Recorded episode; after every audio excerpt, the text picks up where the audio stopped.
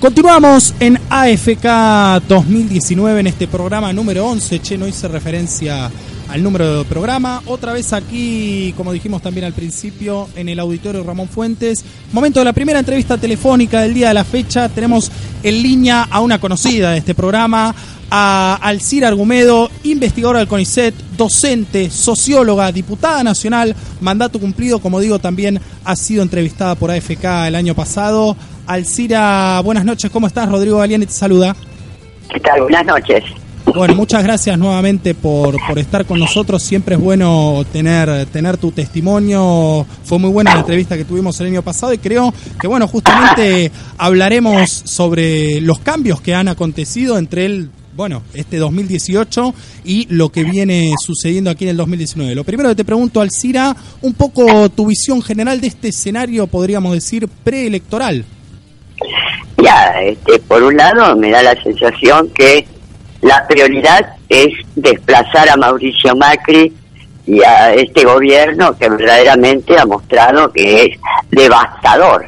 No solamente, digamos, como ha golpeado a los sectores más débiles de la sociedad, pensá que la reforma del sistema previsional golpeaba a los jubilados y pensionados, a los chicos pobres que, la, que tienen la asignación universal por hijo y a las pensiones de discapacitados. Eso ya roza la crueldad, digamos. Pero además es un este, es un proyecto político que está destruyendo eh, la red de industrias de la Argentina, no solamente las pequeñas y medianas empresas industriales, sino también las grandes. Hay muchas que se están retirando del país. Y a su vez, eh, digamos, ni hablar de los sectores comerciales, de servicios, etcétera. Están, la verdad que ha golpeado incluso a sus propias bases sociales, que son las clases medias. Entonces, la idea es, además de la irracionalidad de esta política se suma la irresponsable magnitud del endeudamiento externo que han contraído, más de 170 millones de 70 mil millones de dólares que no se sabe dónde están. Hoy salió que ya el préstamo del, del FMI se ha gastado totalmente en favorecer la especulación financiera. Entonces, la idea es que después hablamos todo lo demás, pero la primera necesidad es desplazar a este gobierno a través de elecciones, ¿no? A ver, y yo te pregunto, ya que haces este planteo, ¿vos crees hoy que Mauricio Macri, o sea quien sea el candidato de Cambiemos, tiene posibilidades, tiene chances electorales de ser reelecto o ya podemos decir que está terminado este proceso? Mira, lo que sucede es que tienen muchos mecanismos para imponer el fraude, ¿no? Este, en esto hay que tener mucho cuidado. Yo creo que en condiciones eh, normales de, eleccionarias, este, seguramente va a ser repudiado por la cantidad de, sus propias bases sociales a las cuales ha fundido en muchos sectores, porque eh, su base principal fueron las clases medias, y vos fíjate que este, son tan golpeadas como los sectores populares que ya están en situaciones extremas. Entonces, la sensación es que sí, pero tienen capacidad de manipulación de conciencias y de fraude. Entre otras cosas, es muy sospechoso porque no aparecen los registros electorales de jóvenes de 16 y 17 años, que se sabe que una parte importante de los jóvenes votarían a este frente patriótico, como se pueda llamar están haciendo manipulación de datos a través de lo que se llama Big Data, es decir, tomando datos de los Facebook y de los Twitters, etcétera, van detectando la orientación persona por persona y se dan políticas casi individuales. Y esto lo permiten los, los medios de comunicación, parece fantasioso, pero basta ver la posibilidad de espionaje que se tiene si uno ve el GPS, digamos, el GP, la gallega del GPS, que te indica que faltan dos cuadras, doble a la derecha, se lo está indicando a miles de millones de personas. Entonces, bueno, esto mismo, esta misma personalización que te da el GPS, te permite el Big Data para decirle a cada uno lo que quiere escuchar. Es por eso que María, María Eugenia Vidal ha dicho que hará una campaña refiriéndose especialmente a los este, macristas desilusionados. ¿Cómo detecta a los macristas desilusionados? Los van detectando por los Big Data, por una especie de gallega del GPS a nivel electoral. Entonces esto lo hace altamente peligroso. Si no hicieran estas trampas, eh, yo creo que sus posibilidades son nulas, porque vos fíjate la cantidad de sectores de sus propios aliados que le están diciendo que no se presente como candidato, ¿no? De sectores empresarios, sectores del radicalismo, e incluso algunos sectores internos del PRO. Entonces, este, esta es la situación, ¿no? Claro, y Ahora te hago la pregunta invertida. Recién hablábamos del oficialismo, del gobierno. Te quiero preguntar, bueno, vos hablaste de, Frente Patriótico. ¿Cómo ves? En principio te quiero preguntar por la, precandidatura de Alberto Fernández, que si te sorprendió, qué te parece. No, mira, me parece, me parece una jugada muy inteligente en el sentido que eh, cumple varias funciones. En primer lugar, impide que se consolide este proyecto que tenían, eh, digamos, la, el el esquema judicial de hacer que eh, Cristina pasara gran parte de la campaña en Comodoro Pi. Claro. ¿No conoce? Eh, el segundo elemento que me parece muy importante es que ella al dar un paso al costado empieza a debilitar la idea de la polarización. Y también es muy importante que la persona que haya designado no es alguien obsecuente y de su equipo, sino alguien que ha tenido críticas muy duras en los últimos años de su, de su gestión y, este, y que habla de la grandeza de Cristina de abrirse a recibir las críticas y de trabajar durante un año o año y medio, según se dice, procesando las diferencias, aceptando los errores, diciendo cuáles no considera que sean errores, planteando diferencias, pero esto permite un trabajo en equipo, digamos, que a mi modo de ver neutraliza uno de los grandes riesgos que tienen los sectores populares en América Latina, que es el líder indiscutido. Porque el líder indiscutido este, tiene la debilidad de que cualquier agresión hacia ese líder este, es muy fácil liquidarlo, ¿viste lo que pasó, en Brasil con Lula? Lula, claro. Eh, entonces, esto da una idea de trabajo en equipo, hay un liderazgo en equipo entonces no es tan fácil desarticular y al mismo tiempo neutraliza otro de los males que suelen tener los líderes indiscutidos, que es rodearse de obsecuentes, ¿no? Claro. Obsecuentes que le dicen todo que sí, incluso sus propios errores. Entonces me parece que esta combinación de un liderazgo de equipo, digamos así, de personas que fueron capaces de eh, decir las diferencias que tenemos y además ya que hubo dos momentos límite, no, no fue meramente una crítica por parte de, de, de, Alberto Fernández. Él organizó o actuó con masa en el 2013 que impidió la que Cristina planteara la posibilidad de la re reelección. Y también actuó con con, eh, con Randazo en, en las elecciones del 2017 donde se hizo evidente que ese tipo de contradicciones hacía que los dos perdieran. O sea, perdió Cristina y perdió Alberto Fernández en la, opción con Randazo. Yo creo que eso debe haber sido un gran cachetazo para los dos, que permitió que al poco tiempo retomaran el contacto, un contacto mucho más sano, más crítico, más autocrítico, y esto me parece un paso muy positivo, ¿no? Vos participaste, al CIR hace poco de lo que fue el Congreso de, Proyecto Sur, estuviste junto a, Pino Solanas y te quiero preguntar, bueno, allí se reunieron diversas figuras de la oposición, ya sea de la ciudad de Buenos Aires como de otras eh, ciudades y, provincias del país. Eh, ¿Se respira un aire de unidad?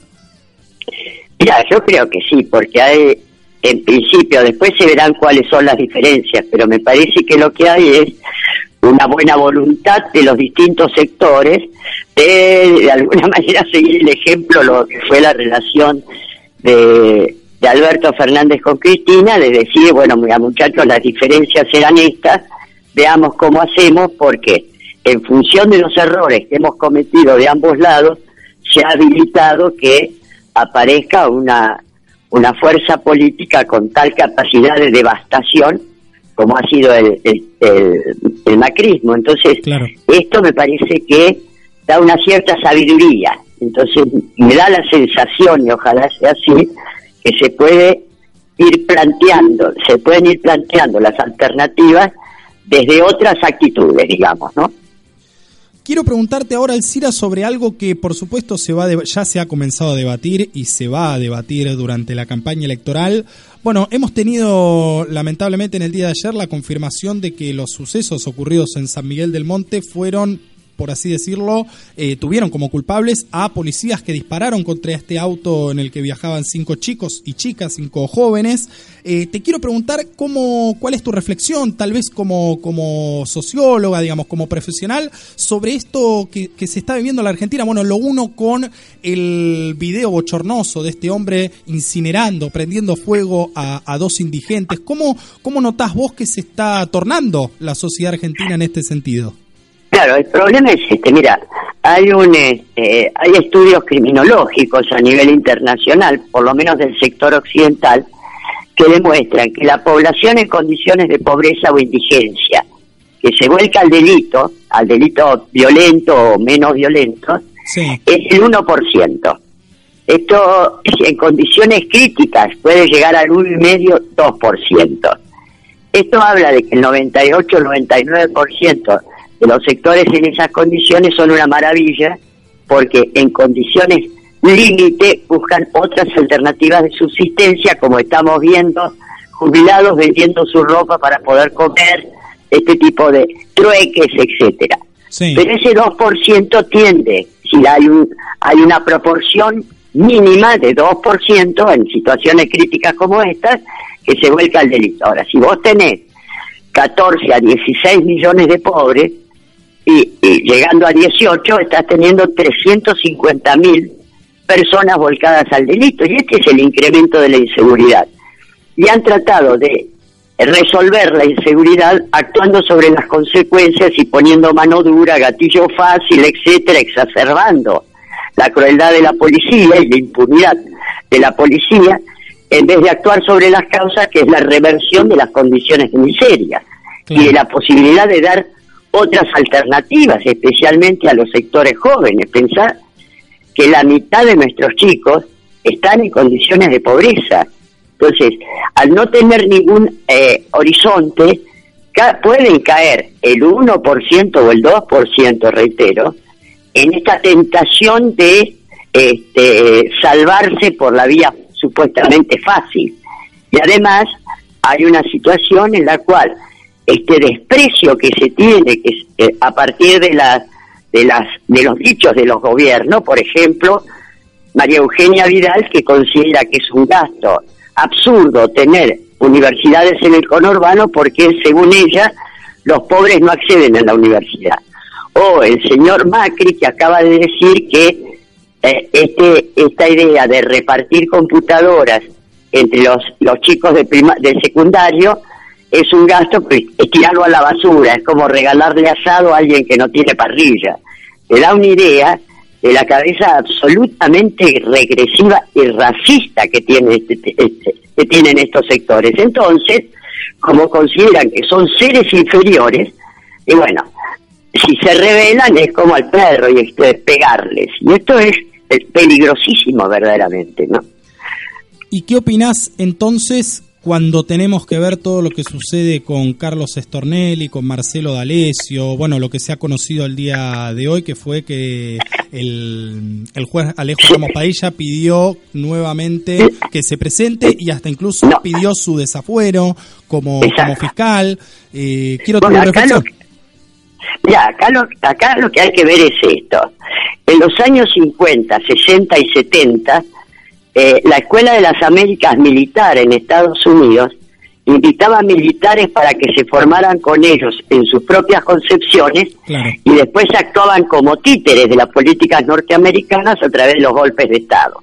Esto lo conocimos, lo que pasa es que en los años 70 la exacerbación del terrorismo de Estado, el cretinismo, el genocidio que, que utilizaron hizo que ahora es inviable volver a los golpes militares.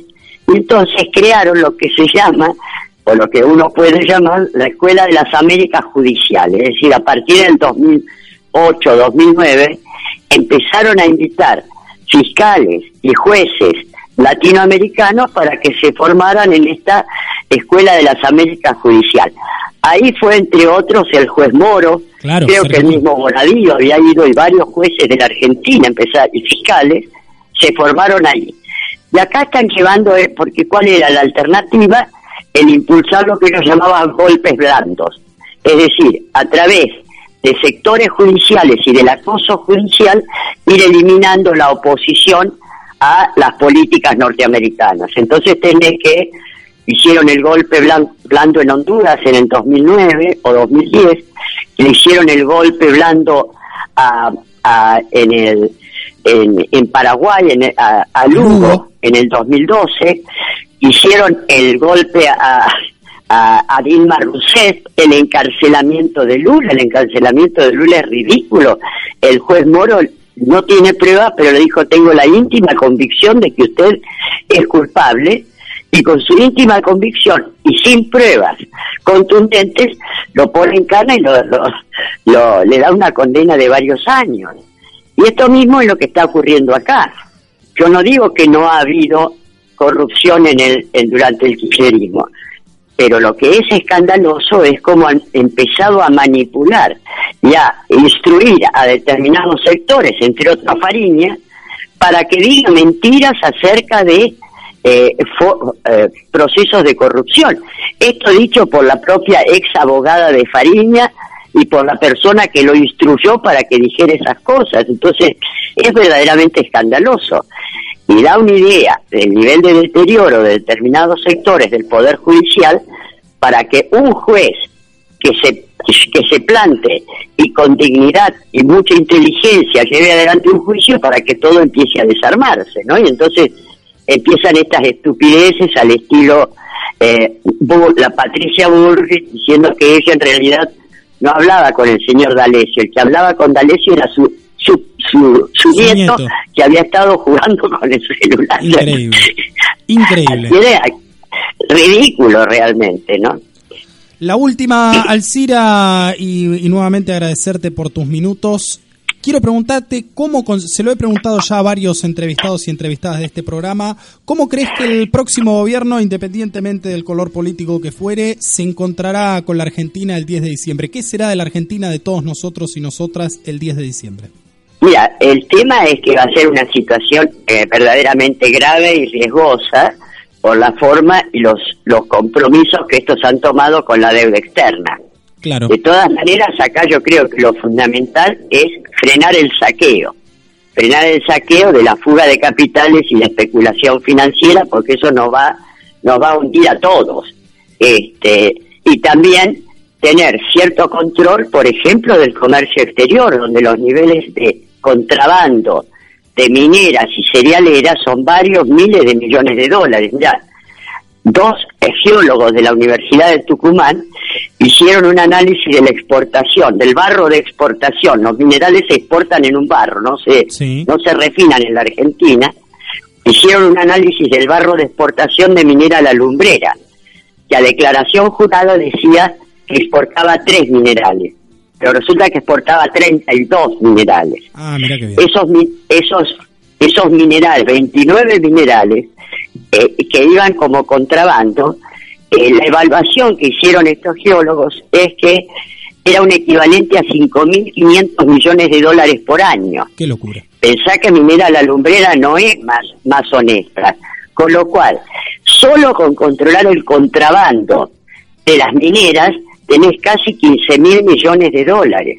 Ni hablar del contrabando de las cerealeras. Entonces, esas dos esas dos puntas hay que frenarla y ahí nomás, controlando eso, ya tenés una disponibilidad de 20 mil millones de dólares como mínimo, para que nos demos una idea de que esto no es un plan económico, esto es un saqueo. Entonces, me parece que esa es la, la, la pelea más fuerte que se tiene y rápidamente hay que tomar medidas para reimpulsar los esquemas productivos y que, e incrementar la demanda, porque el 75-80% del Producto Bruto Interno es la demanda del país. Entonces, esta, esta reversión de las políticas que se han hecho yo creo que son una clave fundamental, ¿no? Está clarísimo, Alcira. Te lo pregunté el año pasado y me dijiste que todavía no pensabas en eso. Te lo vuelvo a preguntar ahora. ¿Tenés ganas este año de volver a ser eh, candidata, ya sea legisladora o eh, algún cargo ejecutivo? No, no, mira, la verdad que no. Este, prefiero eh, de alguna manera hacer un apoyo a través de impulsar el debate, hacer formación de cuadros, ese tipo de cosas puede puedo funcionar más, digamos, ¿no? Entonces, este y, y si lo haces sin que se piense que tenés interés en un cargo, tenés más credibilidad. Entonces el papel que pienso cumplir va a ir más por ese lado, ¿no? Está clarísimo. Bueno, muchas gracias, Alcira. Lo mejor para, para bueno, para, para vos y para todos nosotros, de alguna forma. Nosotros y nosotras. Esperemos que pronto nos volvamos a comunicar telefónicamente y tengamos un poco un panorama mejor de la Argentina para hablar. Bueno, con todo gusto realmente, y bueno, tengamos esperanza de que tenemos que salir, ¿no? Este, y ser muy, muy rigurosos acerca de que no haya, no haya algunos avivaditos que hagan corrupción y que deterioren lo que es un proyecto de reconstrucción de este país que es imprescindible, ¿no? En eso estaremos. Así que un abrazo grande para todos. Otro para vos, Alcira. Hasta luego. Hasta luego. Alcira Argumedo, diputada nacional mandato cumplido, investigadora del CONICET, socióloga, docente argentina, un brillante cuadro intelectual que tiene la República Argentina hoy, pocas veces valorado.